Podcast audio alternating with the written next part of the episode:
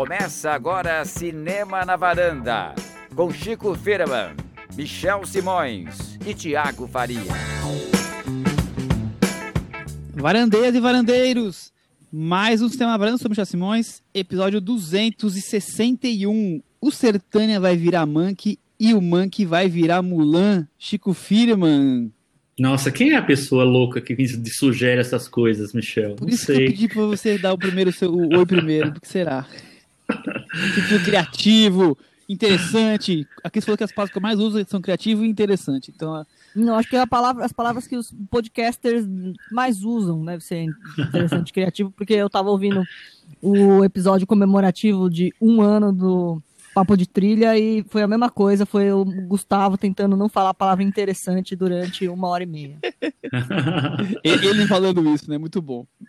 Agora, sabe o que, é, o que é bom nesse título? É porque ele já é autoexplicativo, né? Ele já fala Tem o nome dos três filmes e simples, né? São três filmes com, de, de uma palavra só, né? Tem título de uma palavra só.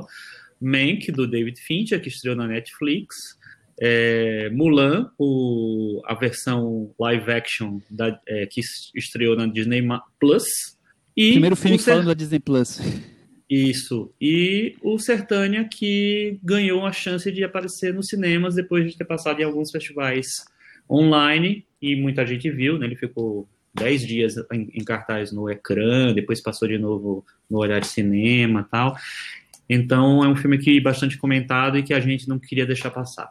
Muito bem. Thiago Faria, eu não tinha percebido esse comentário do Chico de que os três filmes só tinham uma palavra em seus títulos. Sim, eu achei muito interessante e muito criativo esse comentário do Chico. É, Michel, esse é um episódio, eu acho, simbólico sobre 2020, porque a gente vai falar sobre o Mank, que desde o início do ano estava sendo cotado como o grande filme do ano. O- desde que começaram a falar sobre ele, já falaram também num possível Oscar para ele, a grande aposta da Netflix. E a gente vai falar sobre a grande aposta da Disney para esse ano, que era um filme que seria o, o- o sucesso de bilheteria certeiro da Disney, mas que eles tiveram que lançar de outra maneira em streaming porque o coronavírus veio e, e virou o jogo para eles. Perfeito, Thiago, muito bem colocado. Então, Cris, antes da gente falar desses três filmes, essa semana é, rolou no Spotify os- o ranking dos mais ouvidos do ano e a gente teve bastante ouvinte que colocou a gente na- nas cabeças, não? Pela contabilidade do Spotify, até o momento em que eles divulgaram a lista, eram 43 episódios? É, eu acho que eles pegaram até outubro pela minha conta. Acho que eles cortaram no primeiro 31 de E outubro. muita gente que ouviu até mais do que isso, fez maratona dos antigos. 4 Não mil precisa, minutos, viu, gente? Tem mais. muito podcast com áudio ruim que a gente fez ali no começo. Pode vir, que nem The Crown, assiste só a temporada 4, que é a temporada melhor. Também, vem, vem dos 50 últimos, que é melhor. Que absurdo isso, Cris. É, até para homenagear, porque é difícil falar o nome de todas as pe- as pessoas, dos nossos queridos ouvintes que comentaram e colocaram a gente nos topos dos rankings. Eu também faz tempo que eu estava querendo destacar os nossos amigos que ouvem a gente. Por isso eu fiz uma mini listinha e eu queria mandar um, um salve para todos os nossos amigos próximos que sempre comentam que ouvem o podcast, valendo como uma homenagem para todos os nossos ouvintes. Então, por exemplo, o Guilherme Martins, o Gustavo Camargo, o Ailton Monteiro, o Marlon, o Zé, que é torcedor da Lusa, famoso, o Diego Maia, a Cris Miura, o Marlon, o Carlos Taio, que tá lá do Japão, a Mikie, o Heitor. Então, um abraço para todo mundo, para todo mundo que ouve a gente. Obrigado pela O Flávio audiência. Santos. Flávio Santos. Listinha, audiência qualificada, viu, meninos? Pois é. E, e é legal que você citando esses nomes todos aí, nomes que mu- muitos nomes que a gente conheceu por causa dos blogs de cinema ao longo desses anos todos, né? Muito legal. É verdade, é verdade. Muitos deles. E tem muito mais. Eu trouxe alguns que eu comentaram nos últimos dois episódios que, que, eu, que, que mandaram algum tipo de comentário fora do, das redes. Uhum. Não, e aí, vale destacar que eu fiz uma pergunta ali no Instagram, falando assim, e aí, gente, quem teve mais, mais minutos, né? E teve muita gente que teve, assim, 3 mil, 4 mil minutos, mas me chamou uma atenção, porque teve uma menina chamada Ivana Hu, que ela tinha, assim, 16 mil minutos. Então, assim, provavelmente ela ouviu todos os episódios ever da varanda em 2020. Duas vezes. varanda- Duas Então, vezes cada episódio. 2020 foi um ano, né, ou deu pau no Spotify dela, ou realmente foi um ano difícil pra Ivana. Deixa um abraço pra ela. Ivana, eu, é, você atualmente é a minha ouvinte favorita da varanda. Perfeito, perfeito. Viva a maratona, Ivana. Sem mais delongas, vamos começar com os, com os temas de hoje. Começamos com Mank, dirigido pelo David Fincher. O Thiago já fez uma bela abertura falando o quanto já era esperado desde que foi comentado que o filme seria produzido. O Fincher tem 58 anos, é um americano. Esse é o 11 primeiro filme dele e eu não vou trazer mais detalhes sobre a carreira porque nós fizemos um episódio só sobre ele. É, hoje destacamos o filme Seven, e fizemos um top 5 sobre David Fincher, então falamos sobre todos os filmes de uma forma ou de outra. Então, quem quiser ouvir, episódio número 171, chamado O Curioso Caso de David Fincher. Mas ele é um dos favoritos da varanda, né, Thiago? Acho que sim. O episódio do, Todos gostam, o né? episódio do Seven, a gente mostrou que, que o Fincher tá em alta na varanda. A Cris, eu acho que é grande fã do Fincher, né, Cris? Grande fã, grande fã do Fincher. Tava na expectativa e assim. Já pode falar que assim Não. como 2020, o Mank. Tá bom, não vou falar. Vamos segurar a audiência. né? Viu, As, pessoas, as pessoas vão desligar se você falar. Não vão mais ouvir o resto do episódio. Que mancada. que... que make o cada. Ô, ô, ô, Chico, Hum. é, o David Fincher já merecia ter, merecia ter ganho um Oscar já nessa altura do campeonato ou ainda tá ali pra fazer a parte dele? Olha, o David Fincher, ele teve muito perto do Oscar, na verdade. Ele foi indicado duas vezes para melhor filme e direção pelo o curioso caso do, do Benjamin Button, que, né, que você citou, que a gente citou no, no título do, do episódio que a gente falou sobre ele, e também na, na época do Rede Social, Social, né? né, que era um dos favoritos. Era era até mais favorito na Rede Social, mas terminou perdendo no- no- nesses dois anos. E para dois filmes meio ine- esquecíveis, né? E aí, é, eu acho, na verdade, que ele devia ter ganho um Oscar pelo Zodíaco. Que, pra, Que, é, que é um pouquinho antes. que, é, que é de 2007 e tal, que praticamente ignorado pela academia, talvez tenha tido uma outra, uma indicação, mas não lembro direito. Eu acho que ele devia ter ganho por- pelo Zodíaco, assim. Ele é um diretor que muitas vezes ele foi visto como um diretor por Hollywood, na verdade, pelos críticos também, como um diretor meio café com leite, assim, os filmes dele nunca eram considerados para melhor filme do ano e tal.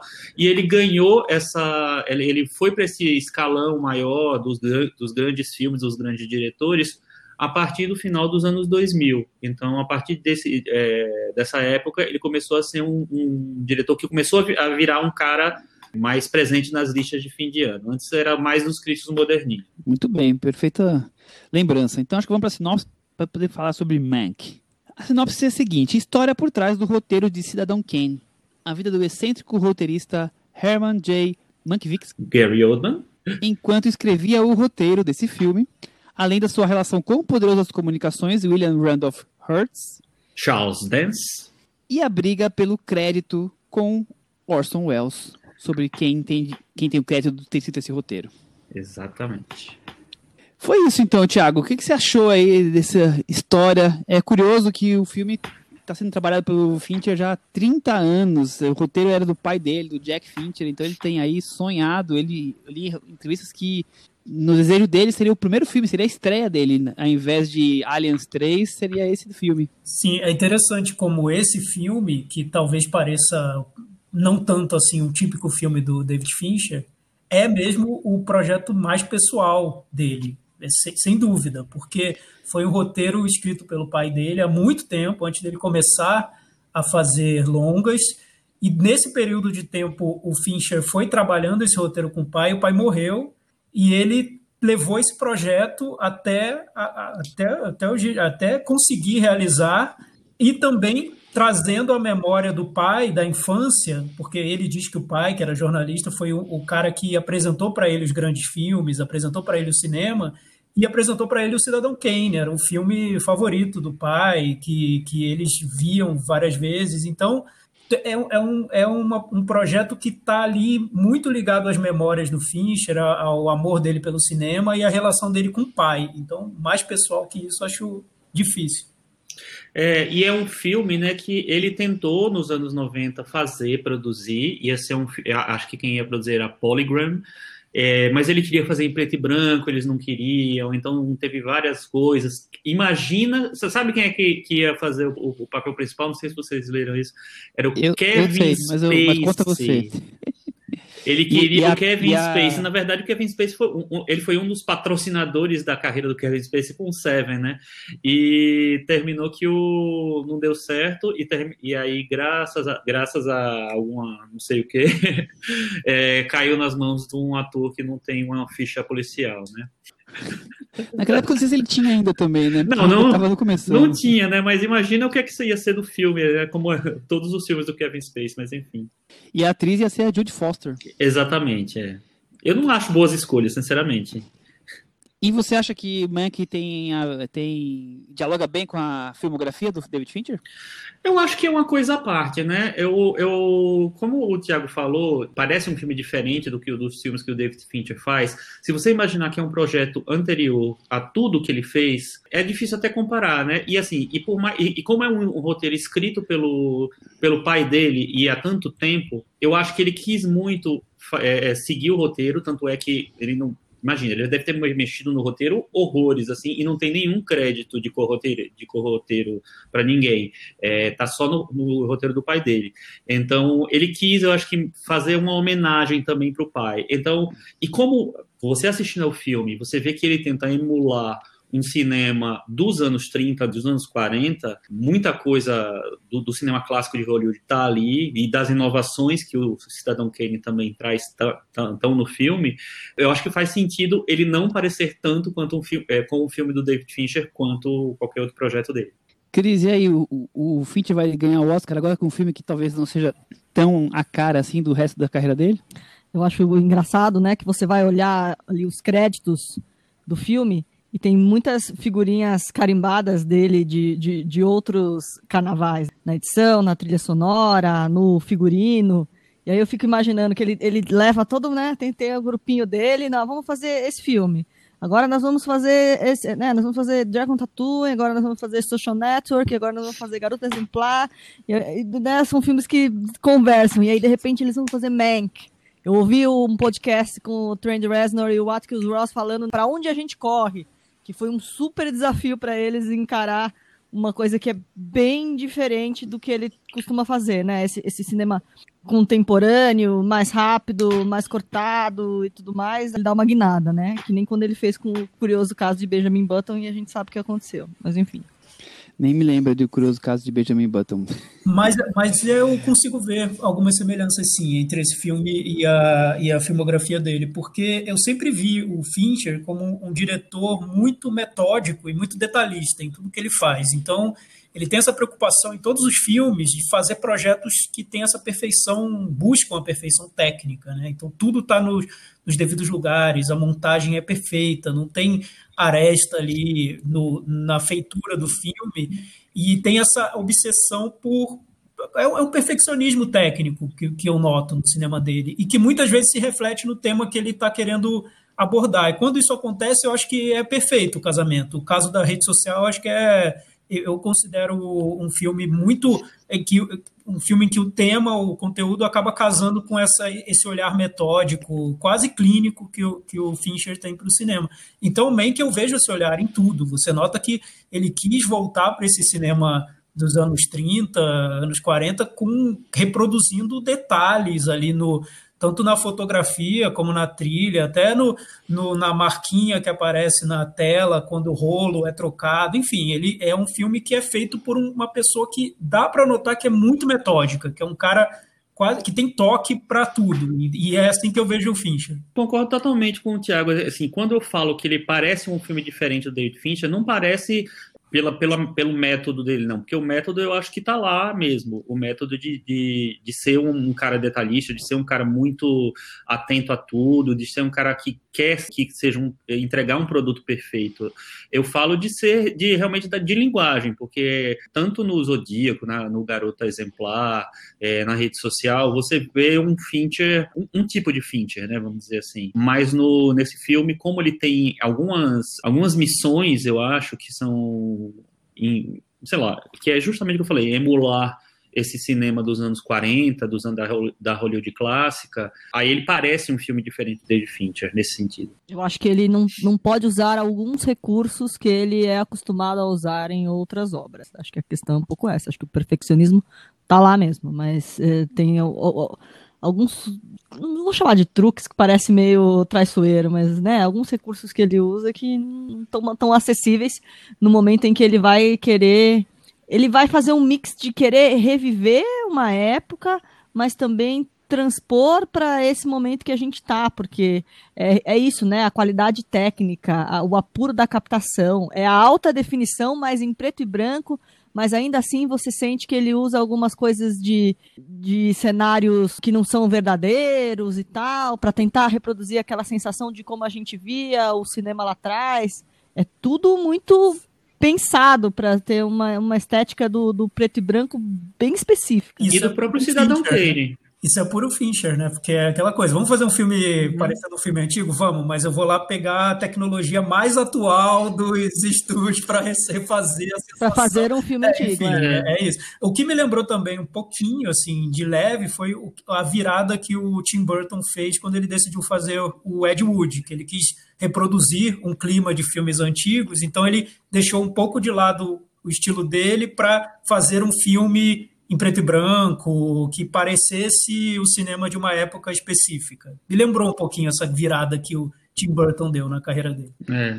Assim, ele é muito conhecido pelos filmes de crime, né? É, filmes policiais, trilhos de crime. Ele fez outras coisas, mas assim, a, a, a essência da carreira dele é, é, desse tipo de filme. Eu, eu gosto quando ele foge do, desse universo para ir buscar outras referências, outros tipos de cinema, outro, cinema não, irmão, outros tipos de, de assunto, né? Eu acho, eu acho legal quando ele se aventura. Ainda mais saber que era um filme que era o, o grande vontade dele de, de, se aventurar, né? Tava aí há anos e trabalhando em cima disso.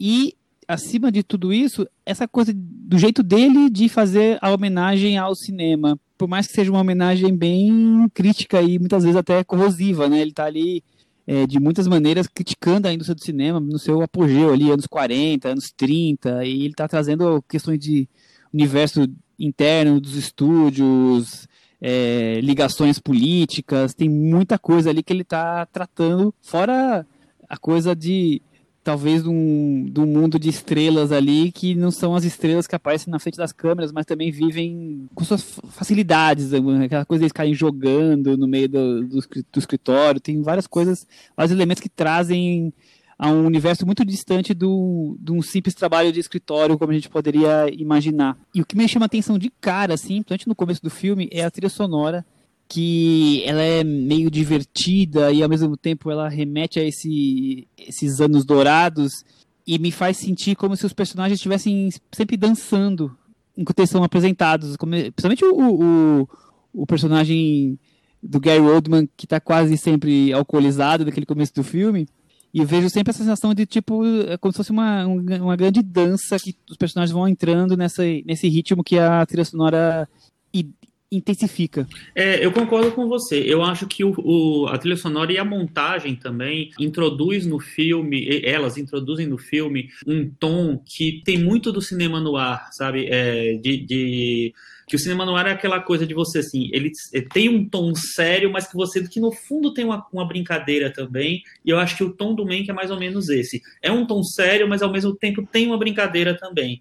É... Tem um deboche, né? Isso, e, e, e, é isso que eu ia falar, um deboche. Quando, quando, quando você falou esse negócio de, de, um olhar crítico, eu não vejo exatamente um olhar crítico. Eu entendo o que você quer falar e, e acho que tem isso também, mas é, é um olhar meio debochado, eu acho, mais do que crítico, porque eu não vejo ele criticar, eu vejo vejo mais ele retratar com deboche aquela época. É uma época que me interessa muito, já li muito sobre isso, já, já é, vi muito filme sobre filme, sobre, enfim, essa coisa toda. E eu acho muito interessante como ele tenta ser muito fiel em várias coisas. Então ele cita vários personagens que são roteirista, sabe? Tem, tem, um cara, por exemplo, tem uma cena que o, que o, o Mank chega e acho que é o Irving Tauber tá vendo um croqui com, com um cara lá, e falou, ah, daqui a pouco você sai, é, você vem aqui, Cedric.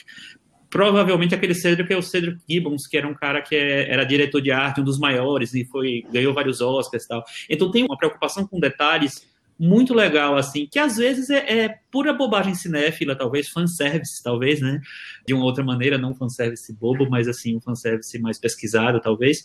Mas ao mesmo tempo, eu vejo um olhar sarcástico sabe, para aquela época, mais do que crítico, eu acho ele sarcástico. E aí, Thiago, o que você achou disso tudo, essa coisa, desse conceito de autorismo que o filme tenta talvez discutir, não sei se discute tanto assim. Eu acho que é um dos conceitos do filme. O, a sensação que eu tenho vendo o filme, eu não sei se isso é bom ou ruim, é só uma constatação, de que realmente é um projeto que tem tanto, foi, foi passou por uma gestação tão longa, que ele se tornou muito denso na, no, nas intenções e nos objetivos do Fincher e também nas ambições dele. Então parece um, um filme que cai com aquele com, como um mil folhas, né? Você tem várias camadas de análises ali que podem ser feitas a partir do filme. Uma delas diz respeito a Cidadão Kane, nada menos que o filme que é considerado por muitos como o grande filme do, do cinema. Então o Fincher vai para os bastidores do Cidadão Kane para discutir a autoria do, do filme se, se foi realmente do, do roteirista ou do, do Orson Welles, ou se foi dividido e como foi essa divisão, o que aconteceu ali na, na autoria. Depois disso, ele quer mostrar a época em que o filme foi feito, a época em que o roteiro foi criado, com comentário político e social dessa época, da indústria do cinema nessa época e de como isso se reflete hoje, nos dias de hoje. Então, é, é e também, claro. Ele não quer quase não, nada. Eu só esqueci né? do, de um detalhe, que ele também quer fazer o perfil do roteirista, né? Quer mostrar quem é, quem foi esse homem, esse roteirista. E tudo isso num filme só. Então. Não, e, e ele ainda quer fazer um filme nos moldes antigos, isso, né? É. E um então... filme que seja um filme antigo tratando de tudo isso enfim. E, e, e, antigo e moderno ao mesmo tempo. É, antigo é e moderno. realmente. É. Eu, só, eu só, só um ponto que eu, que eu acho que é o que traz a conexão mais atual para o filme é que o roteirista, quando ele estava planejando o Cidadão Kane, o roteiro do Cidadão Kane, ele se envolveu com esse magnata da imprensa, que é o, o Cidadão Kane, né, a versão real do Cidadão Kane, e havia toda uma trama ali feita dos estúdios de Hollywood da época para defender um, um candidato a, a, governador super republicano e contra um outro cara de esquerda. Então, foram usadas imagens de cinema falseadas para que essa campanha alavancasse. Esse é o paralelo que o filme faz com esse momento que a gente viveu do Trump, das fake news e tudo mais. Então, além de tudo que o Fincher quer, ele quer também comentar o momento que a gente está vivendo. Então, em muitos momentos do filme, a sensação que eu tinha assistindo era que eu estava vendo um filme que teve demandou muito esforço para ser feito, que estava tudo muito trabalhoso ali dentro. Eu não consegui sentir um filme que conseguisse pegar todos esses temas, todas essas intenções e trazer para um formato mais leve e que fluísse e aí eu levo para o que eu mais gosto no cinema do David Fincher e que eu acho que falta nesse filme, que é essa agilidade, essa maneira como ele nos sequestra para dentro do filme. Eu lembro um filme como O Garoto Exemplar, que acho que muitos nem colocariam entre os melhores filmes do Fincher, mas eu lembro que a, a sensação de ver o filme foi como se ele tivesse me levado. Eu, eu só fui pensar no filme quando ele terminou. O Man que eu já sinto como um filme trabalhoso nada está sendo desenvolvido com uma facilidade e com leveza. É isso, Chico? É um filme muito ambicioso e talvez se enrosque em suas próprias pernas? Então, a partir do momento que você vai fazer um filme que vai de alguma maneira tocar no Cidadão Kane, é difícil você comparar com, com outros filmes do, do, do, David Fincher, porque ele nunca teve essa ambição, né? Ele, ele, sempre foi um diretor muito cheio de detalhes, detalhista, obcecado por entregar um produto muito trabalhado, mas assim, eu, sei lá, eu acho meio difícil comparar. Eu vou fazer uma pequena revelação. Eu assisti duas vezes o Mank. A primeira vez foi eu, eu quebrei o meu jejum do cinema de oito meses e fui assistir no cinema o, o, o Mank, numa sessão que só tinha três pessoas, e eu incluso. E quando eu vi essa primeira vez, para mim foi fascinante o filme. Foi um filme que ficou me envolvendo o tempo inteiro. Estava sendo apresentado para o filme ali, naquele ambiente, não sei, não sei se, se teve um impacto meu emocional para mim de voltar ao cinema tanto tempo depois fiquei realmente assim muito tocado pelo filme, achei incrível. E é um assunto que um tema que, me, que, que eu gosto muito, tal.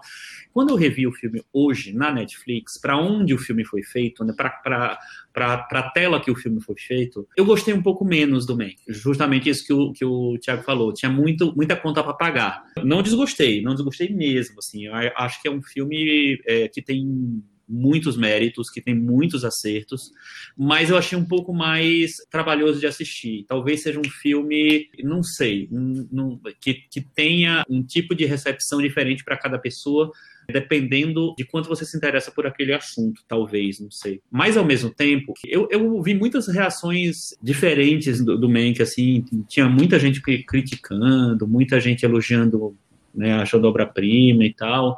E aí eu fiquei pensando assim, como a gente trabalha com expectativa, né? Assim, com, como a gente trabalha com expectativa.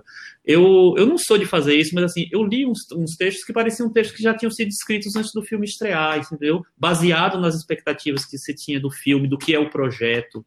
Eu acho isso meio chato, meio, meio bobo, porque termina que você não lida com o que você sente do filme e com o que você espera do filme. E isso eu acho meio, meio complicado. A composição do Gary Oldman, por mais que tenha uma certa caricatura ali, eu acho genial. Eu acho, para mim, um dos melhores papéis do, do Gary Oldman. Eu acho ele tá incrível. É muito difícil fazer aquele tipo de, de personagem, que já é um personagem meio caricato, é o Mank Wicks, por pelo fato de ser um bêbado notório de Hollywood e tal.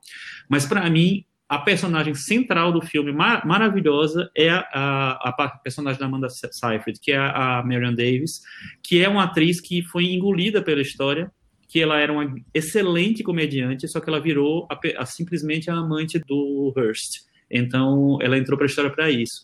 Quem for assistir os filmes dela, do, principalmente os mudos, as comédias mudas do King Vidor, ela tem performances maravilhosas e são filmes incríveis. É, não sei, é um filme que me ofereceu muito, mas eu realmente acho que talvez o, eu tivesse também um pouco empolgado. É, bom, Cris, o Thiago falou tanto tão bem aí de, do, das ambições todas do filme, é, mas por outro lado, tanta gente teve dificuldade de, de acompanhar o filme. Eu vi muitos conhecidos meus no Twitter, outras redes sociais, falando que, que 20 minutos pararam, 40 minutos pararam, que talvez vão continuar vendo de outras maneiras. É por causa dessa, dessa linguagem mais antiga, dos anos do Cidadão Kane, dos anos 30, 40? Eu vi uma frase no Twitter que acho que definiu bem. Se você não viu o Cidadão Kane, Mank é incompreensível e chato. Se você viu, é apenas chato. Achei um pouco forte.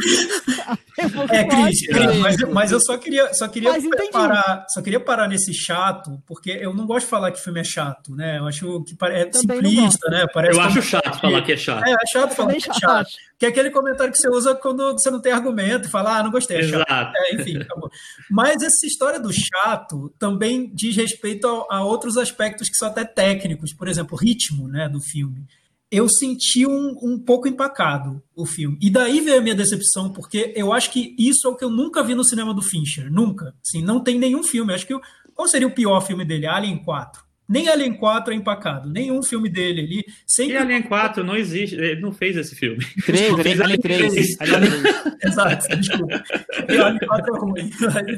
O Alien 3 deve ser, deve ser, o pior filme dele. Eu não, não, consigo lembrar de outro tão ruim. Benjamin Button, né? Acho que é o é, pior. Ne... então tá, nem Benjamin Button eu acho que é um filme que tem esse problema, na minha opinião, de dificuldade, sabe? De, de que o ritmo parece que, parece que o filme não tá andando. Isso, essa foi a sensação que eu fiquei com, com o Mank. Então, tudo bem, claro, ele tem referências ali que muita, muita gente não vai pegar e nem quer pegar. Acho que é não vai e não quer.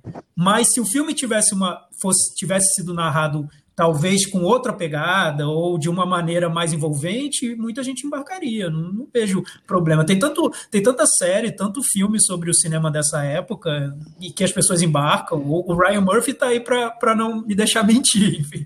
É o, ah, mas é diferente, né, Thiago? Porque é um pouco diferente porque ele tenta emular um pouco o ritmo dos filmes daquela época, né? É, então, é, mas aí. O Ryan Murphy que trata aquela época, né? É, tudo bem, a, a intenção de emular ritmo da época, mas aí você vai criar um filme totalmente de nicho mesmo, de quem só tem interesse por cinema dessa época? Eu não entendi, enfim. É arriscado, né? É, arriscado, é, também mas, acho. Mas, é Thiago, é o que ele quis fazer. É assim, eu, o, o, que eu, o que eu falo é o seguinte, assim, eu sou apaixonado por essa época de Hollywood, assim, eu adoro essa época de Hollywood, assim, né? Não, né?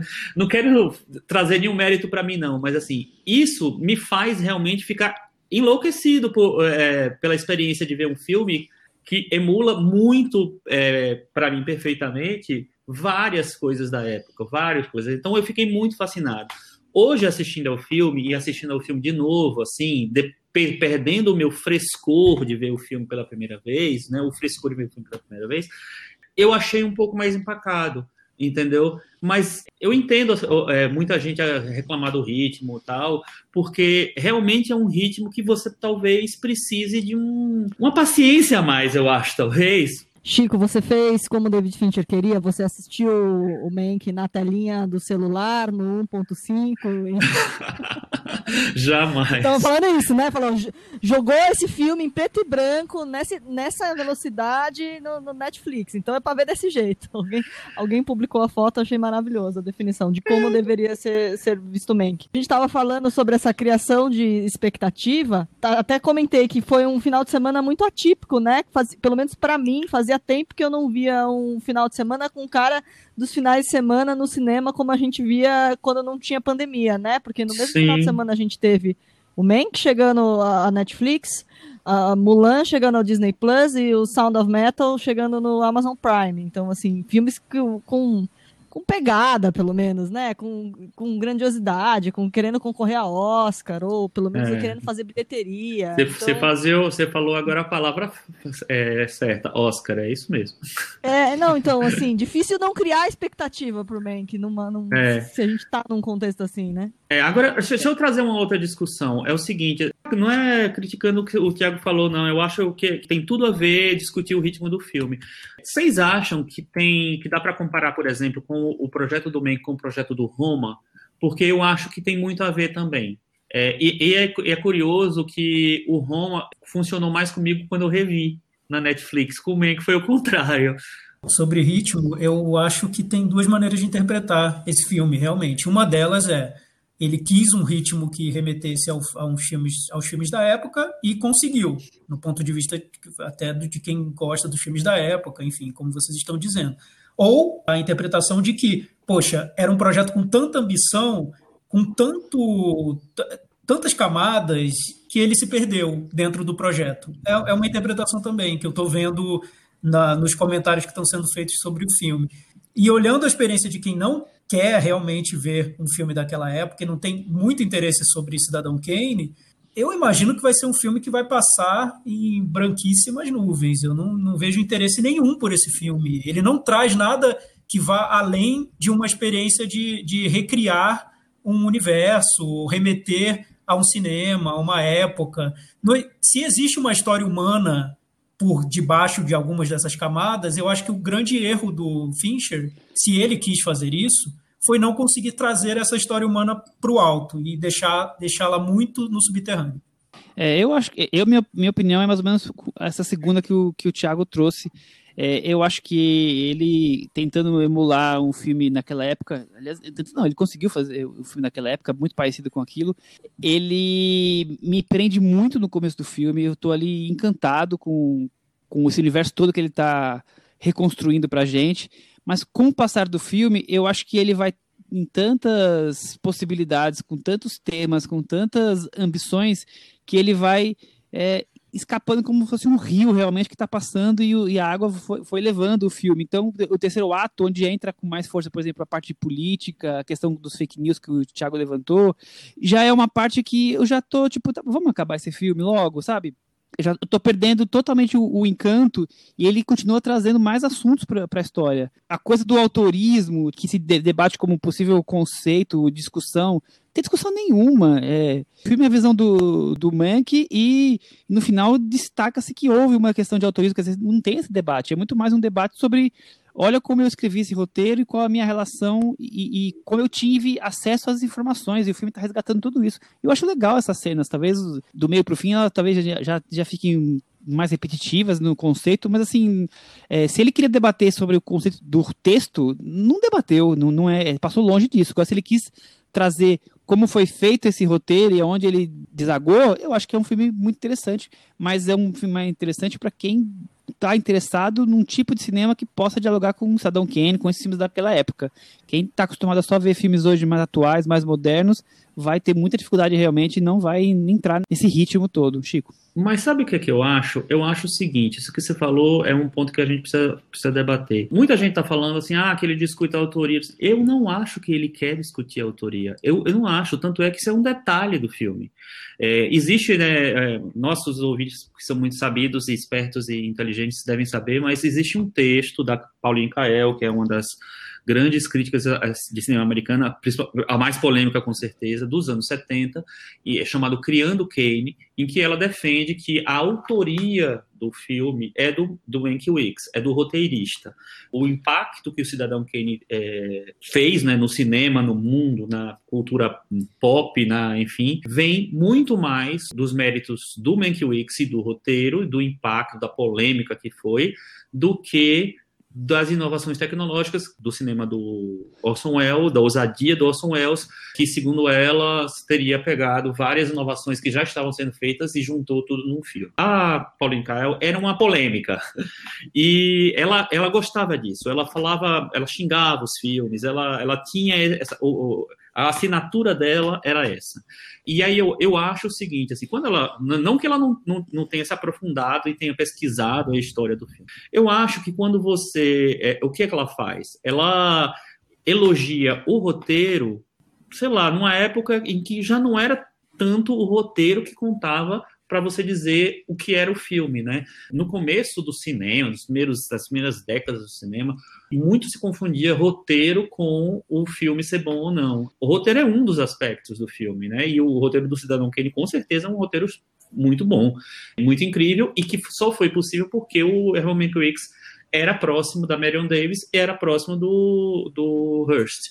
É, só que o que o Orson Welles faz no Cidadão Kane, que é, um, é, é no momento em que ele estava fazendo a transição do rádio e do teatro para o cinema, no primeiro filme, aos 25 anos de idade, trazendo todas aquelas coisas, não dá para dizer que ele, é, ele era só o, ele, ele, só foi um cara que pongou no, num roteiro muito bem escrito e muito cheio de informação do coisa. Ele realmente ele teve, teve um papel de revolução ali no, no cinema que era feito na época. Só que o que acontece? Quando o David Fincher entrega esse filme, o Mank, eu não acho que ele está interessado em dizer quem criou o Cidadão, que o maior responsável é esse. Tanto é que ele só vai tocar nesse, assunto no final. Eu não acho que é isso. Mas se você perceber ao longo do, do filme, principalmente nesse terceiro ato, que é o, o, o que o Michel falou que, que vai para coisa mais política, que vai para coisa mais da autoria, é, também é o ato em que ele mais emula o Cidadão Kane é, visualmente, sonoramente a, a, as imagens de fusão da, da, da cena da, da, apuração. Tem uma cena em que o Gary Oldman está entrando num lugar assim e os raios de luz são exatamente uma cena do Cidadão Kane, sabe? Eu acho que ali ele vai virando, vai se transformando no Cidadão Kane. Então, isso eu achei muito fascinante também. Mas eu concordo, eu, eu entendo assim que é, é muito difícil que o tema do filme seja esse e não pareça que se, se quisesse fazer um filme sobre a autoria do Cidadão Kane. Só que eu acho que não é essa a intenção dele. É, então, eu, Tiago. Só, só, só, tocando nesse ponto do, da, da Pauline Kael e do, do, texto dela, e enfim, que saiu, foi publicado no Brasil até, e que logo depois da publicação do texto ele foi contestado por muita gente, e tem pesquisadores que pegaram as várias versões do roteiro do Cidadão Kane, da primeira a que foi filmada, para mostrar como ele, elas são diferentes e como essa versão inicial do roteiro, que é a que mostra no, no Mank, foi modificada e o filme em si tem a estrutura dessa versão, tem as ideias, mas é muito diferente do que é essa versão. Então, tudo isso já foi muito estudado. Por isso que, para muitos cinéfilos mais hardcore, que são muito, fã, muito fãs do Orson Welles, o filme foi um, um, insulto, né? Porque é como se dissesse, poxa, você vai voltar a uma fake news, assim, algo que já foi totalmente desmentido por tanta gente, você vai bater nessa tecla tão antiga. Então, por isso que muitos cinéfilos estão rejeitando o filme de cara, sem nem ter visto o filme. Eu também eu concordo com o Chico, acho que não é o tema. Talvez não sei qual é o tema principal, porque se você me perguntar qual é o tema principal desse filme, eu não sei. Eu acho que o tema principal é o Mank, é né? É ele então, e esse período da vida é, dele. Né? Então, é, mas, é quase uma cinebiografia. Sim, seria, né? Porque, e aí daria para remeter ao Cidadão Kane, porque você faz uma biografia, você conta a história de um homem numa estrutura fragmentada de, de narrativa e tem a história do homem. Mas eu acho que o filme vai por tanto caminho que eu nem sei se é realmente a história do Mank, no fim das contas. O próprio Fincher, ele define o filme como um filme sobre a difícil relação entre os diretores e roteiristas, entre essa cooperação na hora de se criar uma obra de arte. Mas, até pensando nessa maneira como ele descreveu, eu acho que o filme se perde dentro dele. Parece que ele não é isso também. Ele foi abraçar tanta coisa que as coisas voaram, saíram se perdendo ali no, no projeto. É impressionante ver um diretor tão metódico, tão perfeccionista, não, não, dá, não dando conta, né? É, é, pode ser fascinante o filme por causa disso, eu acho, porque é a primeira vez que eu vejo o Fincher tão é, assoberbado com o material que ele tem, né? Sem saber o que fazer com aquilo, sem saber como dar conta daquilo. E seria fácil emular o Cidadão Kane, né? Um filme que todo mundo conhece, todo mundo viu, a estrutura dele foi tão imitada, né? Ele influenciou tanta gente e o próprio Fincher não conseguiu imitar. Porque aí quem não viu o Cidadão Kane tem que ver mesmo sem não ter gostado do Mank, abandonou Mank com 20 minutos, veja o Cidadão Kane, é um filme super envolvente, até hoje, eu revi há pouco tempo. É super envolvente o filme, ele te prende do início ao fim, não, tem, não é um filme empacado, que tenha problemas de ritmo. Ele é um filme, enfim, inventivo e que funciona muito bem hoje. Então, não sei, eu não, não entendi muito bem para onde ele quis ir com esse filme. E aí, Chico, vamos metavaranda? Vamos. Pode começar. Eu vou dar nota 7,5. 7,5. E você, Cris? Eu vou dar seis. Tiago? Então, não posso dar uma nota alta porque eu critiquei muito o filme. Eu acho que é um filme torto, é todo errado, mas é fascinante por isso, porque mas... eu nunca vi o David Fincher tão torto na vida. Ele Existem filmes tortos que são fascinantes. É, né? então, tem também. Mas, enfim. mas, mas eu, eu ainda estou surpreso. Eu vou rever o filme, porque eu estou surpreso com o David Fincher perdidão. Eu não imaginava um diretor assim. Eu vou dar 5,5. Não está perdido, não está perdido. 5,5. e eu vou dar nota 6,5 com essas notas. Mank ficou com 64 do Metavaranda e ele está sim convidado para o Varanda Awards, Chris Lume. Quem diria, né? Tá certeza que ele vai estar tá ali disputando vagas em alguns filmes. E uma pergunta agora que eu faço rapidamente para vocês: vai ganhar o Oscar ou não vai? Não, não vai. Também acho que não.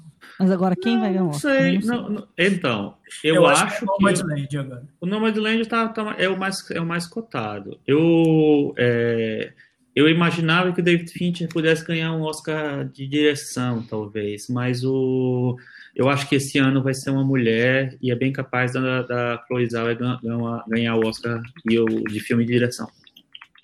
É, acho que o Mank vai estar ali nas categorias técnicas. Mas acho que dá pro Gary Oldman beliscar uma indicação, não dá? Não, não. Ele acabou de ganhar. Não, né? ele vai, ele vai ser indicado. Não, indicação, indicação ele vai ser indicado em todas as categorias. Pode ficar tranquilo, que ele vai ter 10 indicações no mínimo. Ah, sim, com vai. certeza. No o Gary Oldman, que a Chris quer ver lá E a Amanda Seyfried, eu não, eu não duvido, não tô, não tô batendo nenhum martelo, mas eu não duvido que a Amanda Seyfried vire uma favorita para ganhar o Oscar de atriz coadjuvante. Muito bem. Vamos mudar de assunto, Cris? Vamos. Saímos da Hollywood do, dos anos 30, 40 e partimos para a China, mas é um filme americano. Falado em inglês. Falado em inglês. Mulan, que é feito pela diretora neozelandesa, que é para fazer o, o, globo terrestre completo. Nick, Nick Caro. Nick Caro. Nick Caro, ela tem 54 anos. Eu achei curioso, lendo um pouquinho sobre ela, que ela começou com, trabalhando com escultura de metais antes de ir para o cinema. Depois fez comerciais e até então, e até depois ela estreou realmente em filmes. É o sétimo filme dirigido por ela com certeza ela ficou famosa mundialmente com Encantadora de Baleias, que teve indicações ao Oscar. A atriz, pelo menos, tenho certeza absoluta que ela foi indicada. Uhum, a menininha. Foi. Também fez depois Terra Fria, O Zoológico de Varsóvia. Aí, é, acho que de longe a fama dela ficou total por Encantadora de Baleias. Vocês têm boas lembranças do cinema da Nick Caro? Não. Eu não lembro, na verdade. Eu vi Encantadora de Baleias, bom, né? mas não lembro. Eu tenho muita preguiça do cinema dela. Eu vi Cantor de Baleias e o Zoológico de Varsóvia. Sempre são melodramas, muito sentimentais, aquela coisa toda. Como você falou, eu vi o Imperador de Baleia no cinema e saí achando o pior filme do ano, naquele ano. Achei medonho de ruim, muito ruim. A Kira, é Kira Castle Hughes que foi indicada ao Oscar, é uma atriz mu muito promissora na época, né? Não deu muito certo. É, mas ela estava num momento muito bom, é, tá, tem uma performance bonita e tal, mas o filme em si é uma porcaria. E o, o Terra Fria é um filme que é, é um pouco mais moderado, né? Também teve indicações ao Oscar, na né? Charlize Theron e a Frances McDormand. Theron, né? E a Frances McDormand também. Tem uma, uma, coisa mais social, então ele é, é mais morno, assim, vamos dizer. E o Zoológico de Varsóvia é outra coisa insuportável, é chato. Então não é uma diretora que tem uma assinatura. Eu acho legal chamar uma mulher para dirigir o Mulan, com certeza, enfim, mas eu acho que tinha outras pessoas mais interessantes, talvez. Muito bem. Cris, e sobre Mulan? A animação Mulan? De 98, que tá todo mundo sentindo falta dos amiguinhos da Mulan, né? Porque quando a gente tem o live action não tem o dragãozinho, o dragãozinho não tem mais nada. Então algumas pessoas estão com saudade. Mas o que você tem é uma transposição uh, bem. Apesar de ser ao mesmo tempo que é live action, você sente ainda que você está no desenho, porque é tudo meio plastificado, né? Uhum. Umas batalhas meio falsas ali, parece um, um, um, teatrinho. Tem uma cena que claramente é coisa de desenho, que em um momento a Mulan derruba uma xícara, derruba um bule e tal, e aí ela pega com o pé, com o braço, com a mão, e tudo sai pendurado, assim bem emulando, que é o, o desenho animado. Emulando. Emulando. Enfim. Eu vou fazer a sinopse e vou perguntar para vocês qual é a opinião de vocês da animação. O imperador da China decreta que um homem de cada família deve servir o exército para proteger o reinado de um grupo que tenta depô-lo. Com o pai doente, Mulan se faz passar por homem e entra para o exército imperial Chico Firman. E Feiliu, que você não deixou, não fez a minha pausa dramática, mas é Ifeiliu o nome da, da atriz. Desculpa, esqueci. tranquilo, tranquilo corrigida a minha falha, e aí, animação, você tem boas lembranças? E o que, você achou da impressão do esse live action? A Disney nos anos 90, né, no começo, no final dos anos 80, início dos anos 90, é, a, é a, o, o, hype maior da Disney, foi quando ela renasceu, na verdade, com a, a Pequena Sereia, depois Aladdin, depois o Rei Leão, então chegou no máximo com o Rei Leão e tal. E depois, os, os, as animações foram menos queridas, né? Veio, veio o Corcunda Notre Dame, veio o Hércules e veio o Mulan. O Mulan eu acho até que é o melhor, melhor do que os outros dois, mas já não é, já não estava naquele nível de qualidade, de qualidade de envolvimento mesmo, de, de causar, provocar envolvimento como os outros, os anteriores. Eu acho o Mulan legal, mas eu, eu não sou tão fã assim, não. Gosto muito mais do Aladdin, do Rei Leão e da Pequena Sereia. E você, Thiago, tem relações com a animação? Eu, eu, lembro que eu vi no cinema Mulan. E era uma época que todas as animações da Disney eram super elogiadas, a crítica gostava. E, Mulan, e todas passavam no cinema. É, e todas passavam. É, não, é, passava no cinema tu, sempre, né? Mas o, o caso do Mulan, que eu acho é, que é diferente, é que já era um filme com uma heroína empoderada, numa época em que isso nem era um, uma obrigação, né? nem era um tema tão recorrente. Então, de certa maneira, foi pioneiro, né? Depois a Disney ainda fez Valente, que, que segue um pouco na, nesse caminho, mas acho que Mulan já estava mais à frente no, no empoderamento das personagens. Mas tinha Pocahontas antes. É verdade, mas lembra, Mulan, eu lembro que isso até foi, foi um pouco discutido na época, a, a, talvez por ela entrar num exército e ter que se disfarçar é, de é. homem, tinha essa a coisa... A personagem era mais guerreira. É, era guerreira, e ela, tinha, é. ela ocupava um espaço masculino dentro do, do, da animação, né? Era um pouco diferente, eu lembro que isso chegou a virar uhum. assunto na época. Sim, sim. É, eu, eu, eu vi Mulan muito recentemente, até porque eu vou até contar um bastidor aqui. No primeiro ano. Oba, adoramos bastidor o, o, Chico e o Thiago tiveram uma ideia de, no primeiro filme da Disney, ah, vamos fazer um top de animações da Disney, vamos comentar sobre todos. Eu falei, então, gente, desculpa, eu só vi três animações da Disney. Nossa, não gosto não de teve infância. Não, não tive. Não gosta, né? Viu três animações e não gosta de nada da Disney. Uhum. Um monte de preguiça do Mickey. Mas eu, como vocês sabem que eu sou um cinéfilo completista e dedicado, eu desde então tenho trabalhado em cima disso. Eu já cheguei a 25 animações agora. Uau! Em quatro anos. Então eu tô chegando lá, tá? Tô, tô quase pronto pra gente fazer esse, esse, essa pauta no futuro. Ah. E Mulan foi um dos que eu já vi nesse inteirinho aqui. E eu achei bem legal Mulan. Achei interessante, das, das melhores, assim. Claro que tem umas que eu gosto mais, dos anos 70, mais antigas, mas assim, das mais recentes, Mulan, Aladdin, são, são legais. É... Mas já entrando no filme, essa coisa da adaptação de live action já, já é a terceira ou quarta, se não for mais ainda. É mais, a conta acho. de quantas. Rei Leão, A Dama e o Vagabundo, tem várias aí, né? A gente já comentou sobre. Aladdin, um, né? Umas duas. Bela e a Fera. É... Não, tem bastante já. Exatamente. E eu achei interessante porque essa. É, e a Nick Caro fala muito isso nas entrevistas. É uma versão mais realista da lenda chinesa. Então ele, ela realmente deixa muitas coisas que estavam na animação. Então desde as canções, não tem nenhuma canção, né? Não sai ninguém cantando, é, não tem os, os animaizinhos, como a Cris destacou, não tem o dragão. Eu achei que ela privilegia muito as cenas de ação. Então ela vai, tipo, ela vai abandonando quase tudo de fantasia que a animação permitia para tentar fazer um filme mais pé no chão. Mas aí quando ela abandona tudo, ela traz fantasia bem onde é a coisa mais pé no chão que tinha que é a coisa da, do poder que ela, que ela tem, né? O Xi, né? Na animação, que eu me lembro, ela treinava, treinava, treinava aqui, ela já vem com, com os poderes já meio teleguiados, né? Então eu acho curioso como ela tenta fazer de tudo mais realista possível, mas aonde seria a coisa mais palpável, ela pega e põe um pouco de fantasia e dá um, um, um ingrediente. Agora, se isso deu um resultado positivo, Thiago Faria, você pode me contar.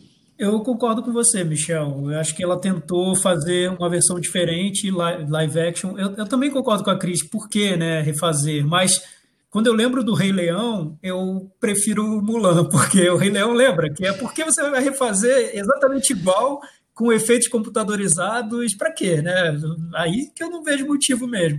Mas o Mulan, eu sinto que ela quis buscar ali o, algo que fosse além da animação. Mas acho que quando ela foi para o realismo, para fazer um filme que seria um filme de guerra, né? que é uma menina que entra num exército, enfim, é, e, e, e, tenta ter cenas de batalha, mas ao mesmo tempo ela mira um público infantil, eu acho que o filme fica ali no, no meio termo, sem se decidir exatamente o que quer ser, né? Porque não é um filme adulto, não é um filme talvez para um público adolescente, porque ele é muito fofinho, muito ingênuo.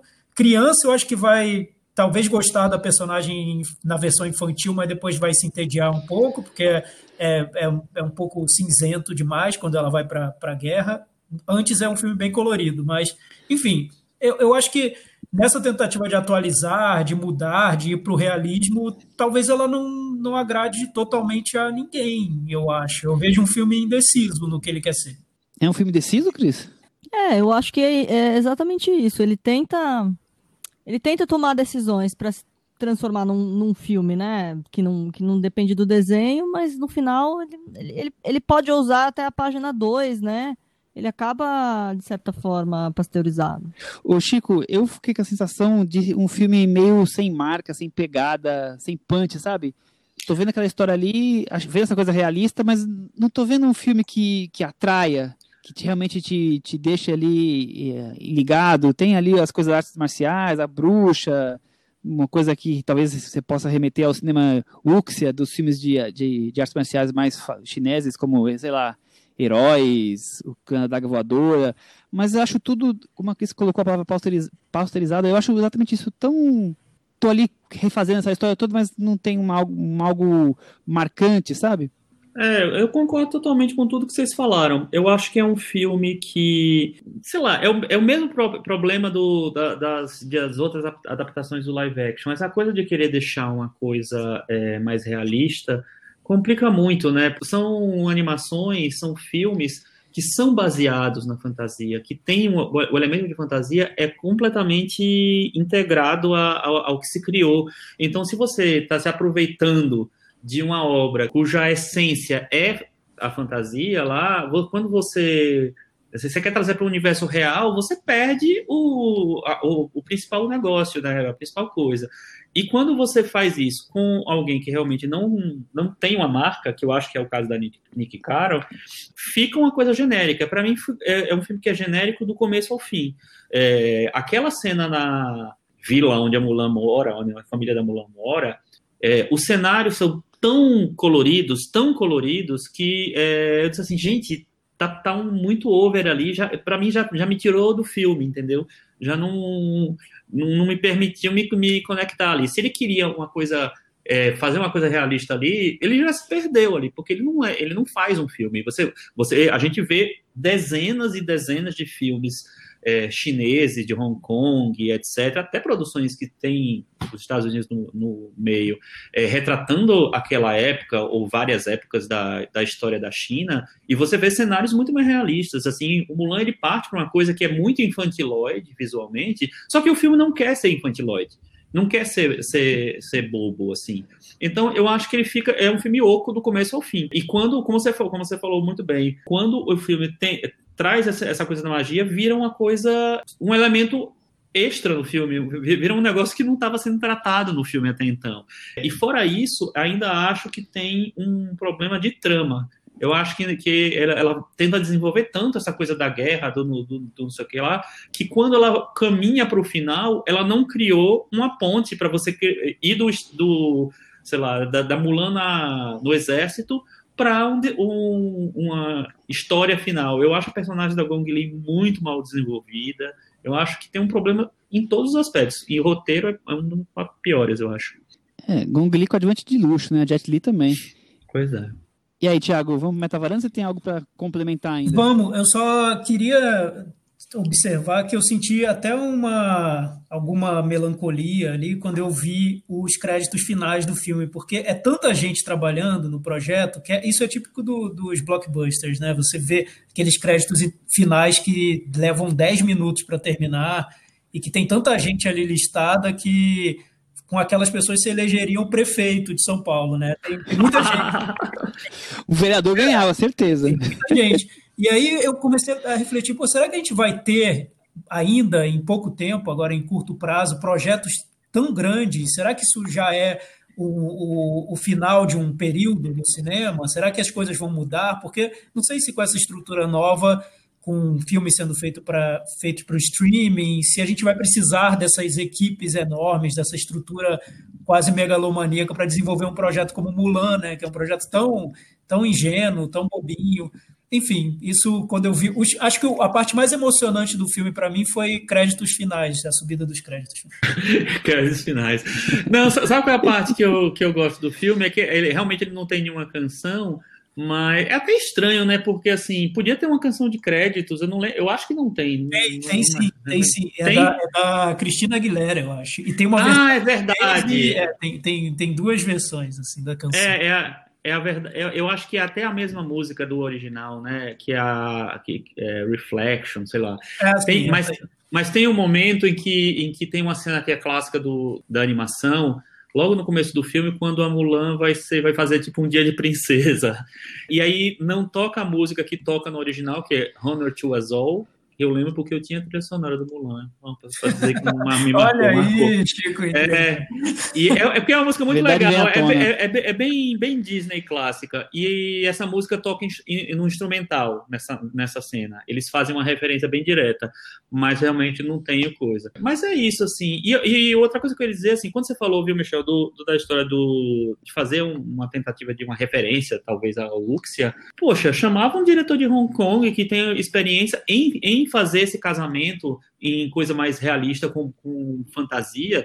Cara, tem quilos de diretores lá que fazem Mas isso. Mas isso não que... seria interessante? Acho que foi até uma saída interessante para o filme, viu? Querendo usar a palavra aí da, da vetada pela Cris, mas bem interessante, né?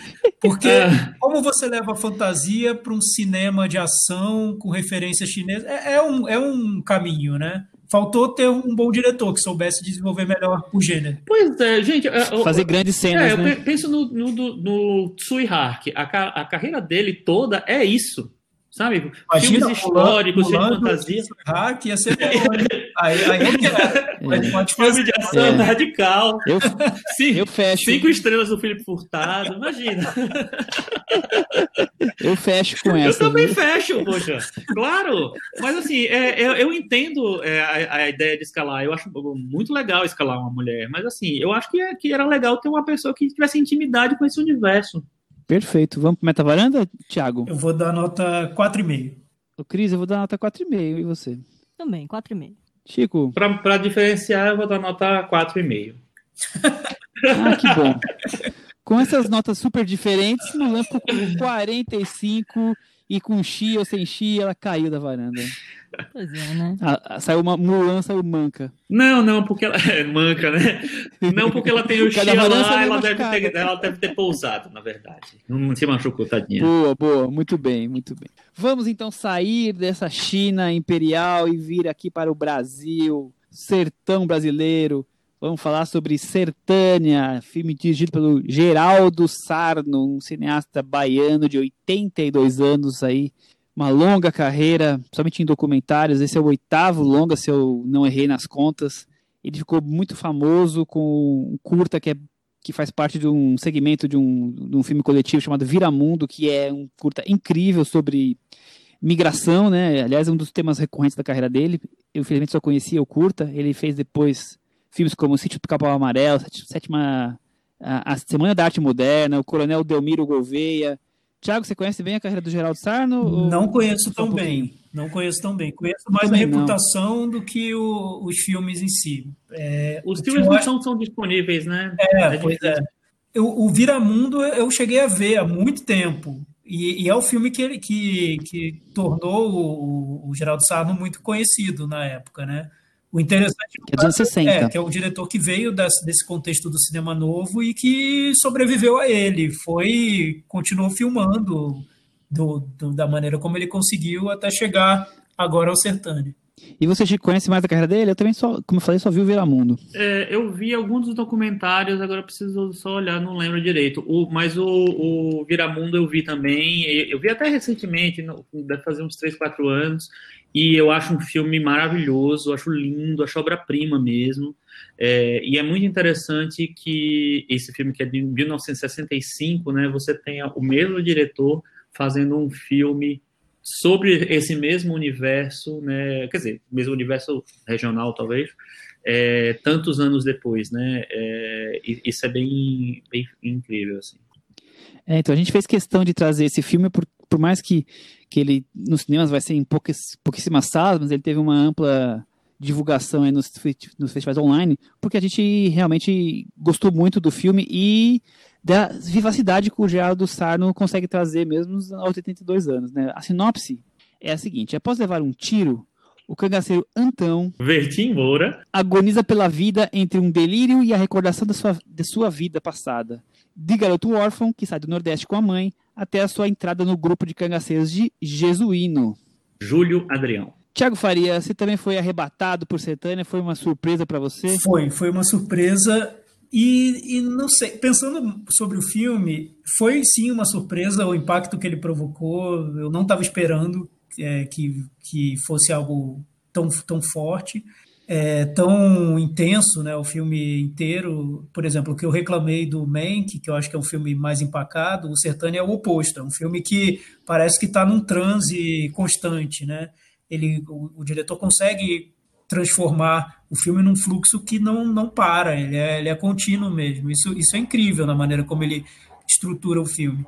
O, o Geraldo Sarno ele fala muito em temas sociais, quando ele está falando sobre Sertânia, ele diz que é um filme sobre migração, sobre a situação do nordestino, enfim, está tudo lá no filme, um filme sobre paternidade, está tudo no filme. Mas a maneira como ele é narrado, que eu acho que é o, o que surpreende, pelo menos no meu caso, o que me, me deixou impressionado, porque ele realmente coloca a câmera dentro da cabeça do, do personagem principal. Ele diz que é isso que ele queria, que a câmera fosse o olho, o olhar do personagem.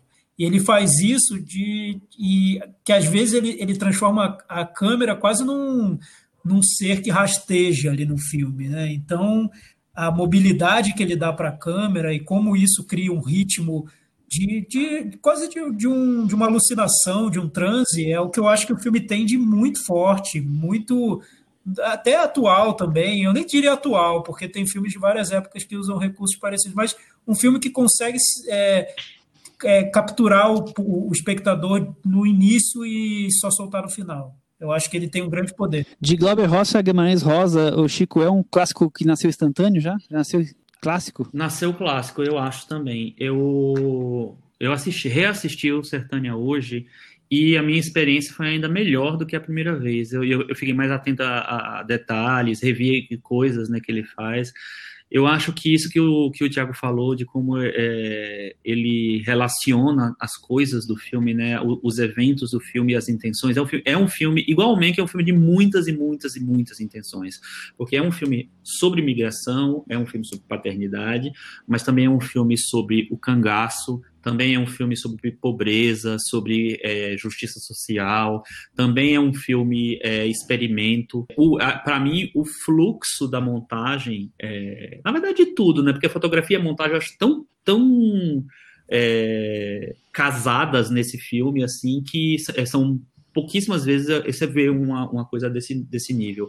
Mas eu acho que o fluxo que ele consegue é, atingir entre as cenas, entre a, a, essa coisa mais, o aspecto mais social e o aspecto mais é, de delírio dele, assim, é impressionante, é um negócio impressionante, porque tudo funciona no filme, todos os aspectos, você, você é, é sei lá, metralhado por, pelo, pelo filme o tempo inteiro. O filme entrega para você coisas assim muito densas e muito bem encaixadas umas nas outras. Então, toda vez que ele tenta se expressar sobre alguma coisa, você você consegue capturar aquilo. E o, o que eu acho genial é que além dessa ousadia de ter tantas linguagens, ele ainda tem a metalinguagem em pelo menos duas cenas é, literal, né? Porque ele vai e vira o filme, é, o filme mesmo. Estão fazendo um filme. É, eu acho que é, é, impressionante como ele consegue isso. Eu acho muito difícil conseguir. É, eu acho primeiro de cara um filme lindo, né? Cena após cena, uma mais linda que a outra. Cenas noturnas, as cenas enquanto Plogé, com os personagens parecem gigantescos assim, parecem cangaceiros é, gigantes. Eu acho super muito bem filmado. Outra coisa é essa mistura com cenas de arquivo de São Paulo, daquela época da migração, né, do pessoal do Nordeste vindo para cá, naquela, naquela fase em que, em que foi talvez o êxodo mais é, forte, né, que o, o Geraldo Sarna tinha falado sobre isso no Viramundo. É, a câmera na mão, aquela coisa, a luz estourada, é tudo muito poderoso, ainda mais quando tá ligado a isso que o Thiago falou de a câmera ser os olhos do personagem muitas vezes e também essa coisa do delírio, né? Ele tá ali com aquele tomou tiro, tá ali à beira da, da morte e o que que as pessoas falam que na beira da morte a tua vida passa em um segundo, né? Passa um filme da sua vida no segundo e é isso que o, que o filme resgata, né? É uma maneira de trazer a história desse personagem nesse momento ali de último suspiro dele, né? Então ele consegue muito trazer tudo isso, a questão da paternidade, o tema da fome, um personagem que não é herói, porque por mais que ele sofra todas as agulhas, depois ele se torna um cangaceiro que também mata, que também é violento. Então, eu acho que o filme consegue trazer tudo isso com muita muita vivacidade, a coisa da religião, né? Tá tudo ali, Thiago. E é difícil você ter essa concisão, eu acho, no que, no que é seu objetivo principal. Porque você tem um personagem, como você disse, Michel, que está em agonia, né? Ele está morrendo. E você precisa estruturar o filme inteiro para caber nessa sensação de, de, de fim da vida, né? de, de delírio, com, com ao mesmo tempo o delírio de, de uma situação de quase morte, com as lembranças que vêm dessa situação. Então, o filme, essa é a estrutura do filme. Imagina, é super complicado estruturar um filme inteiro com essa sensação.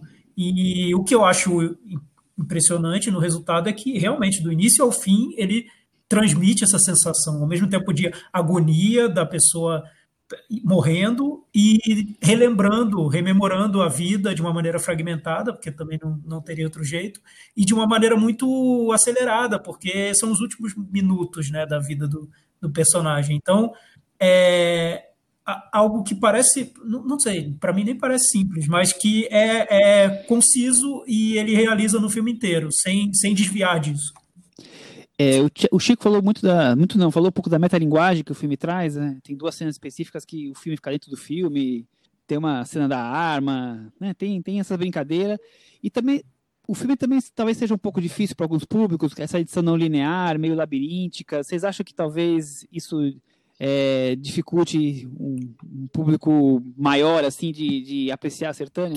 Eu acho que não, viu, Michel? Eu porque na verdade assim ele já não é um, um, um filme realmente para um, um, público amplo. Eu acho que é, é para um público mais especializado, que tem mais bagagem de, de cinema da época, de cinema do, do cinema novo, do de vários cinemas, eu acho que tem, estão contemplados ali. Mas eu acho que não, porque o próprio Geraldo Sarno fala que ele ficou muito surpreso com como o público jovem, o público cinéfilo jovem, é, amou o filme, ficou muito impactado pelo filme. Eu lembro que quando ele passou no Festival Ecrã, é, que ele ficou durante 10 dias né, disponível para ver de graça, assim, muita gente viu. E a reação foi é, impressionante, assim. É, na minha lista no Letterboxd, 108 dos meus contatos viram. E a maioria deu nota altíssima. É um filme que o, acho que o Thiago falou isso no começo, ele tem muitos elementos do cinema novo, ele tem muita, muitos elementos de vários cinemas ousados que a gente já viu muitas vezes, mas ele é ele é muito moderno e muito contemporâneo hoje. É um cinema contemporâneo. A, a, a fotografia inicial, que tem aqueles galinhos, aquela fusão né, que demora muito para chegar, assim, cara, quando você, é, se você passou por aquela primeira cena, você vai comprar o filme com certeza, porque é um filme de, de experimento, mas é um filme que, é, que, que tem um experimento que é muito fluido, que funciona muito. É verdade, eu acho que se você passar da primeira cena, o filme vai até, até fica mais acessível, eu acho, porque aí ele vai localizando os personagens, vai tem tramas ali mais lineares dentro do filme, porque ele quer contar a história daquele personagem, né? Não é só também não é só a experiência sensorial, não é só o delírio.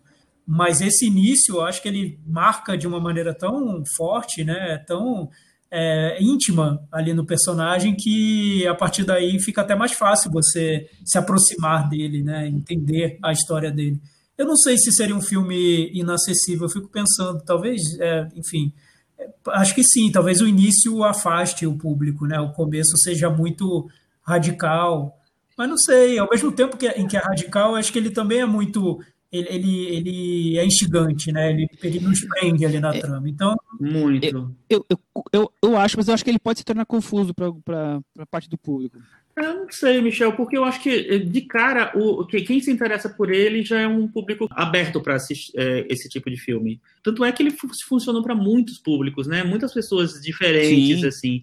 Essa coisa de, de mudar de, de, sei lá, de temática, talvez, de uma hora para outra, é tão bem resolvida, por mais que talvez seja complexo, assim, é, é um complexo, mas é um complexo bem resolvido. Então, quando você percebe aquele ato não vou dizer que é o final, porque é um pouco antes, é, que é um ato mais metafísico, digamos assim, cara, é muito, muito bem feito aquilo, é, é para mim é muito bem escrito, e foi ele que escreveu o roteiro, Geraldo Sarro, né?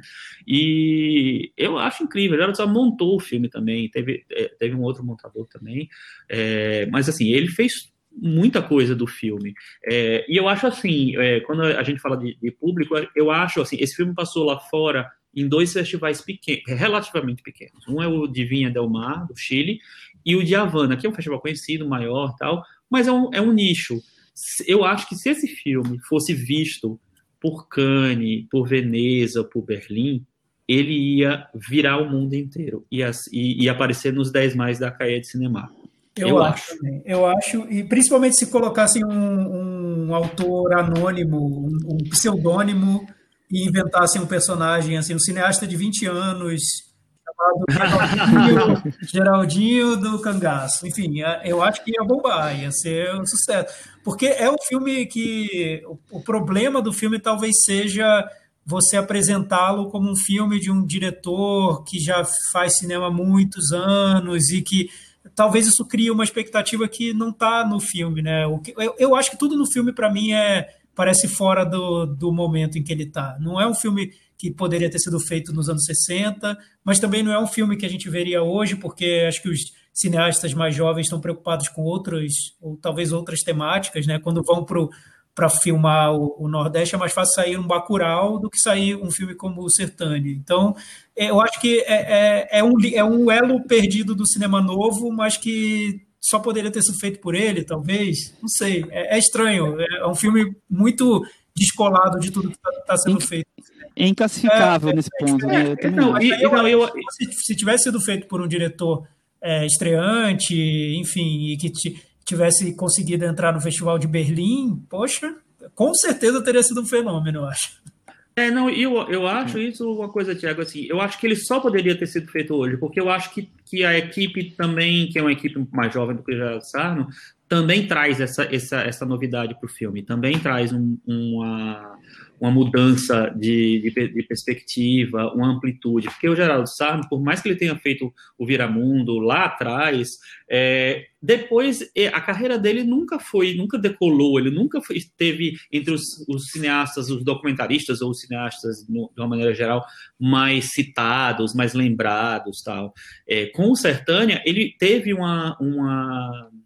Ele ganhou uma relevância e uma entrada em, é, uma divulgação, vamos dizer assim, não sei, não é a palavra que eu queria usar, mas enfim, não está vindo.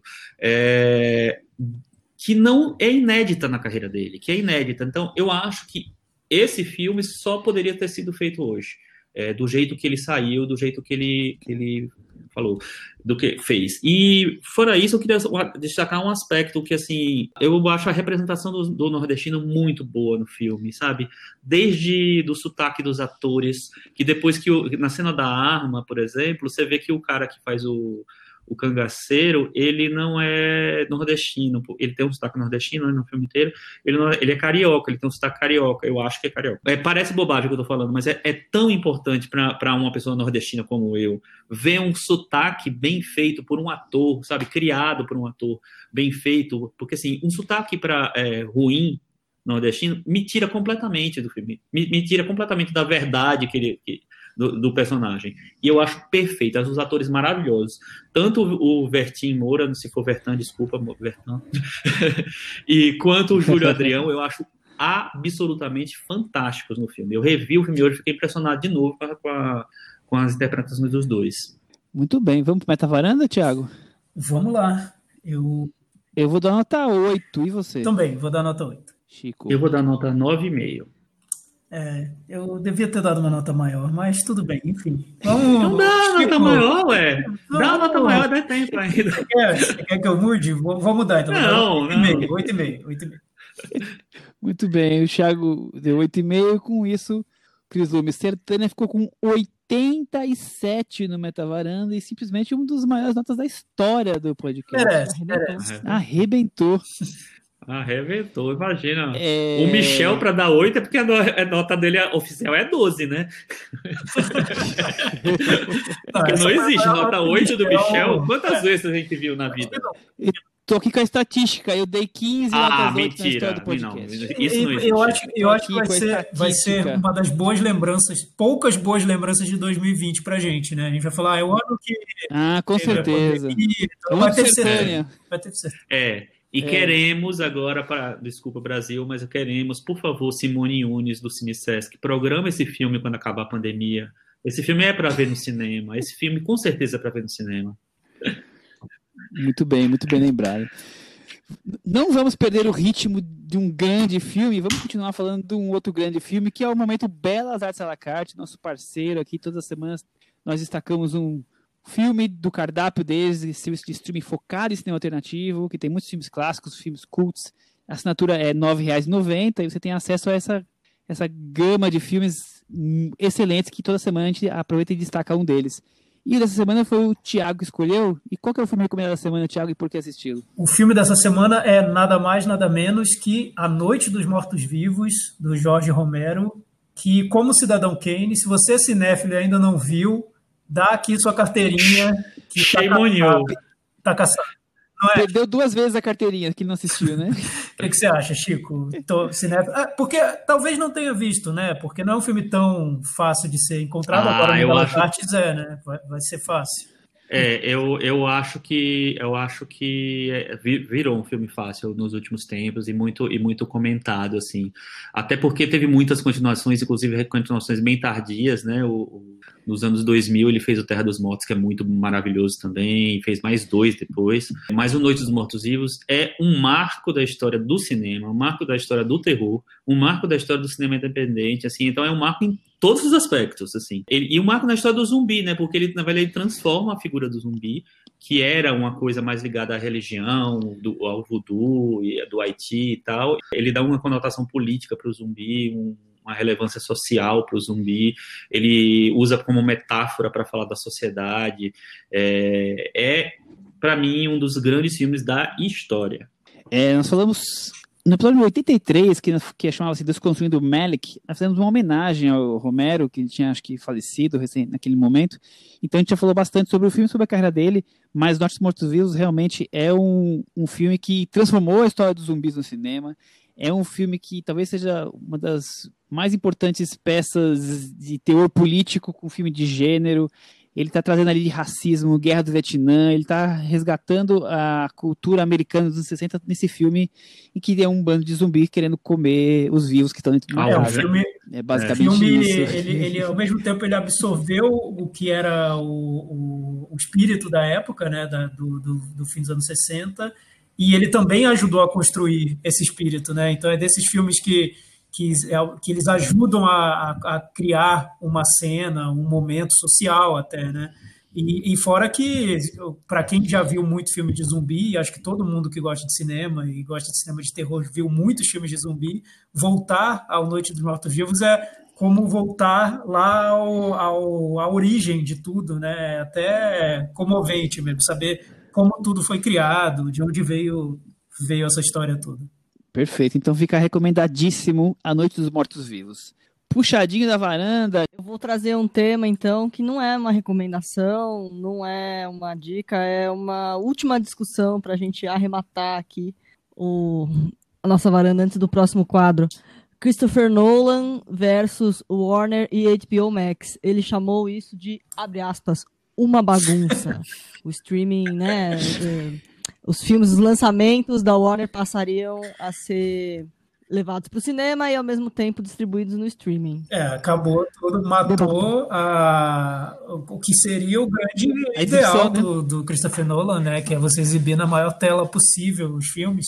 A Warner decidiu que você pode ver os filmes do Nolan no celular, se você quiser, simultaneamente a. Não, e aí, e aí, e aí, assim, a gente vai poder realizar o sonho dele, que é, né, o pessoal, uma, uma parte do pessoal tá rebobinando, a gente pode botar o pessoal rebobinando mais ainda, ou indo meio para frente em 1.5, enfim, vai dar para fazer um né, remix no Tenet. Eu acho bem complexa essa discussão, porque é você tentar pular uma, uma parte da cadeia, né? E ir direto e querer faturar em cima disso e você eliminar completamente uma parte da cadeia que foi durante, sei lá, 80, 90 anos vital para a sobrevivência dessa cadeia completa, que é fazer o filme, é, distribuí-lo, depois chegar ao público, né? Então eu acho bem complexo, mas é, também entendo que que vai que o, o coronavírus veio para fazer uma transformação nessa cadeia e talvez vá ter uma mudança e que seja isso. Quem vai ao cinema, quem realmente quer ver filme no cinema. Quem quer ver filme vai poder ver filme ao mesmo tempo que foi estreado no cinema em streaming. Eu acho muito complexo essa, vocês acham cadeia. que vai virar uma coisa tipo ouvir disco no vinil, assim? Que é uma coisa meio de ah, eruditos e de não, eu, puristas? Eu a, a, acho que ainda não, porque eu acho que passando essa pandemia, meu Deus, passe. Eu não acho que também não vai ser agora, mas passe, pelo vem amor vacina. É, vem vacina. Eu concordo com o Michel, assim, e vou até, até, até citar o pica-pau. Em todos esses anos nessa indústria vital, é, mano, por favor, né? é, Warner, assim, não vamos passar, vamos, não vamos ignorar, não, tudo bem, é, no primeiro semestre até vai, mas assim, lá depois do final do semestre vamos voltar a fazer filme para o cinema, né? Eu acho que é, que é, importante ter essa experiência, as novas gerações precisam entender o que é uma, uma experiência de sala de cinema, enfim. Piadinha do, da Warner no filme do Mac faz mais sentido agora? Faz. não vamos contar para não dar spoiler para quem não viu. Né? Faz. É, então, eu não sou tão otimista quanto o Chico, não, mas enfim, é muito difícil prever. A gente já tentou prever várias vezes aqui no podcast esse ano e as previsões ficaram ali no meio do caminho. A gente nunca acertou 100% o que, o que aconteceria. Mas, Thiago, ninguém, ninguém É, tá acertou. muito, tá muito complexo. Esse Ninguém acertou. ano Mas- ninguém mas- acertou mas- nada. Mas quem diz que, que o cinema viraria uma espécie de boutique ali, né? O vinil, o disco de vinil, é, tem, tem argumentos ali que são válidos, que são possíveis, porque com o tempo o cinema foi virando um pouco isso, né? Os ingressos ficaram mais caros, virou uma, uma diversão mais elitizada do que era quando eu era criança e ia ver o filme no, na rua Pô, com- pagando uma merreca. Mas antes, as pessoas iam de terno e, e longo, Ah, né? Isso bem dizer, antes, é. Já foi também. Foi É, mais é elitizado né? antes. Enfim, não sei, pode ser, pode ser que sim. As pessoas estão se habituando mais a ver streaming, né? Streaming entrou na rotina das pessoas e não sei se vai ter um retorno ao cinema. As pessoas vão abrir mão dessa diversão que elas têm tão prática ali no, no dia a dia para voltar ao hábito de ver filmes no cinema. Enfim, não sei. Esse argumento Eu, eu acho que, os, eu acho que os mais, os mais prejudicados vão ser os multiplex. Esses vão perder mais público. Que os cinemas alternativos, esses acho que vai ter um, tem um purismo aí de, de assistir os filmes no cinema ainda, então eu acho que aí esses, esse público então, vai, vai mas será ser que vão uma de- derrocada É, Eu menor. não sei também. Enfim, vamos, vamos acompanhar. Não sei se vai ter mais esse, Puro- esse público palpite. que vai ver toda semana três filmes no cinema, entendeu? Se ele tiver É, à disposição isso na Netflix, na Amazon, na, no Belas à la carte, no MUBI, eu não sei se ele vai Se ver tiver- filmes no cinema. Se tiver cinema e tiver pandemia e não tiver pandemia, vai, vai, vai ter eu. Eu, vou, com certeza. O Chico, o Chico não tem a menor dúvida. eu estarei lá. Isso não tenho a menor dúvida. Em todos esses anos da indústria vital, eu nunca vi tão pouco filme no cinema como esse ano, mas enfim. Co- Conta seu puxadinho agora, Chico. Não, eu te cortei não é muito- perder. Não, claro, claro. Mas assim, eu, é, é muito rápido, na verdade. Hoje, a New York Magazine, ela revelou o top 10 dela de melhores filmes do ano. E nosso primeiro, o primeiro lugar é o nosso Bacurau.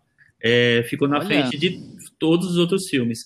E é uma lista bem eclética. Tem o Lovers Rock, que é daquela série do Steve McQueen que a Prime não lança no Brasil de jeito nenhum, impressionante. Tem o Time, que está na Prime documentário, as mostras de Dick Johnson, que a gente já, falou aqui, que está na Netflix, o Martin Eden, que a gente já falou que estreou no cinema, mas o Bacurau bateu todos esses. Não tem make, hein, gente? É, tá vendo? É, só, só eu que gostei Muito do bem. já É entendi. impressionante esse apelo do Bacurau, né? Eu e a Cris.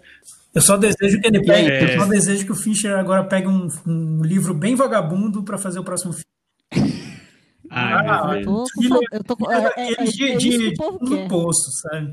Que você É tem isso que o povo tá na livraria porque ninguém tem coragem de comprar. Quero que ele faça Eu isso. não, agora eu acho que ele tem que fazer um filme sobre vertigo agora. Pelo amor de Deus. Ah, não, não, não, não. não. Mexeu com o coraçãozinho do Thiago. Aí sim. Mas ele não deixou nada mais pronto, espero.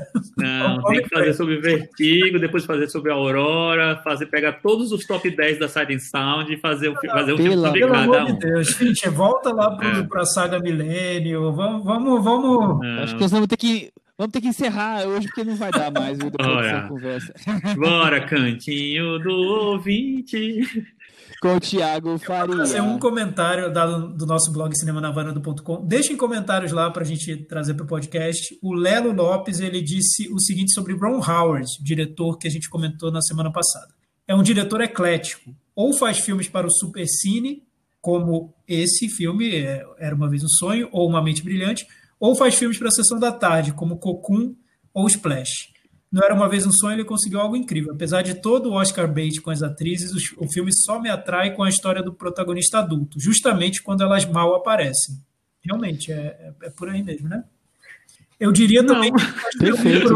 né, Eu gosto mais do, do, do- do menino criança, mas assim, não me atrai em canto nenhum. Eu só acho o menino melhor. Mas eu gostei dele falar É, que ele faz mais- filme para a Sessão da Tarde, para para Supercine. Ele eu acho que faz mesmo. também para Tela Quente. Faz, E pro ele esporte faz. espetacular. Ele faz. Enfim, a Globo E Ele faz esporte toda a programação. Do, é, pra toda a programação ele faz. Ele atende todos, todos os programas. De todas as E emissoras. não vai pro. Oscar, né, Chico? Esse aí já. Pro Roda- Ele faz roda, programa, filme pro Roda Viva, por É, exemplo. eu a- eu acho que a, que a única chance do filme no Oscar é, o, é a Glenn Close, né, ainda. É, só queria dar uma dica, eu não lembro se eu falei isso, desculpa se eu já tiver falado. Ele tem um blog que é o Cinema de Segunda, que ele comenta também é, so- sobre filmes mais filmes B, filmes é, de terror, filmes pop. Então vale a pena dar um, uma, A um look aí nos filmes do Lelo Lopes, no, no, no podcast do Lelo Lopes. O- só, só agora Muito bem. com um comentário do Antônio Neto, que ele fez um comentário breve e eu acho bem lúcido, que ele falou o seguinte, que a Netflix tentou, tentou, tentou esse ano, mas ele não consegue ver o Roma da Netflix que, sai, que tenha saído esse ano. Ele achou Era Uma Vez um Sonho e o Mank, filmes pretensiosos, chatos e muito aquém das expectativas geradas.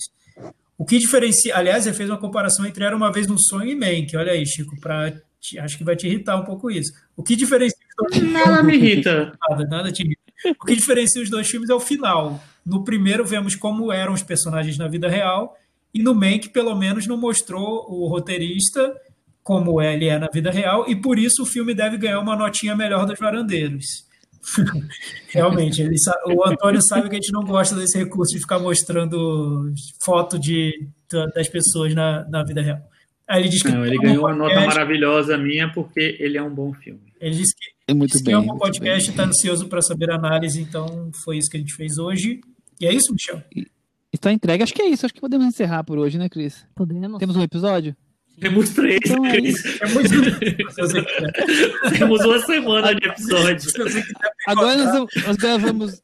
chama o David que 24 ele horas, transforma em seis episódios. Pois é. Depois de 24 horas de gravação, a Cris agora vem, pega essa- esse tijolo e vai, trans- vai transformar isso num belo palácio. Daqui a, da- daqui a, Ou vai sair melhor Daqui que a- o Ken. Espero que saia como Daqui a- Kane e não como Mank. Ah, Perfeito. daqui a 15 É dias isso sai, aí. porque vai ter muito trabalho, Cris. Coitada da Cris, a gente aprontou hoje. Até semana que vem. Tchau. Tchau. Tchau.